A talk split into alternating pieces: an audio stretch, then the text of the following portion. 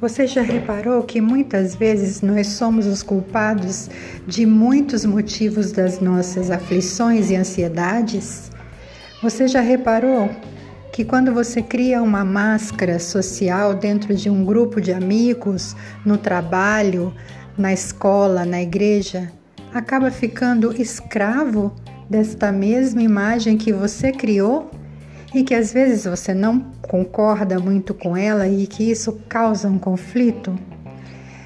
Pois é, sobre isso que a gente está falando nos próximos podcasts e eu espero você para a gente alongar esse assunto e para que a gente possa compreender melhor qual o motivo do estresse social que a gente vive hoje e como fazer para sair dele.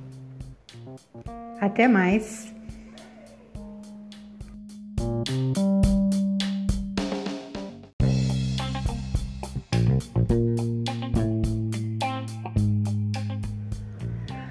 Olá, nós estamos de volta para falar sobre fingimento social.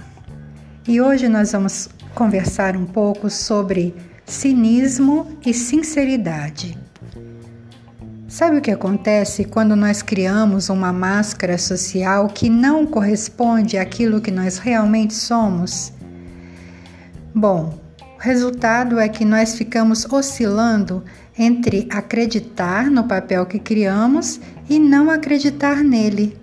E quando a gente não acredita naquilo que a gente criou, nós nos tornamos cínicos, o que causa muita insegurança nas pessoas que convivem conosco.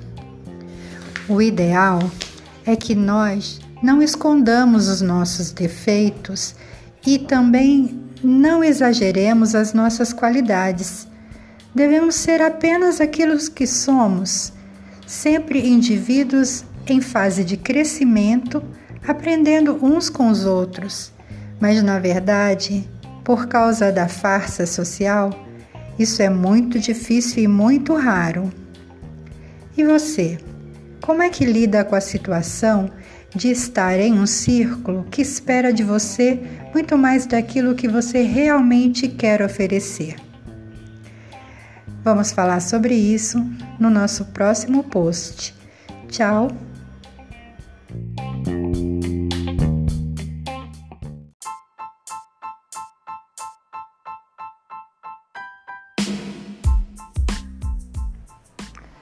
Olá, esse é o nosso quarto encontro e nós estamos falando sobre fingimento social. Só que hoje eu vou dizer para você algo que talvez você não saiba. Quando você cria uma fachada dentro de um grupo ao qual você frequenta, todos os outros membros desse grupo tornam-se cúmplices da sua representação. Pensa bem naquele aluno que senta na primeira fila e encara o professor durante toda a aula, mas que na verdade apenas finge que está entendendo ou aproveitando melhor que os outros o tema dado. Pensa no rendimento daquele aluno desatento que está na última fileira, mas que se sai bem em todos os exames. Isso porque nós vivemos nos confundindo com fachadas. E a nossa atividade durante 24 horas por dia não passa de um mero espetáculo de convencimento entre dois lados, ambos impostores.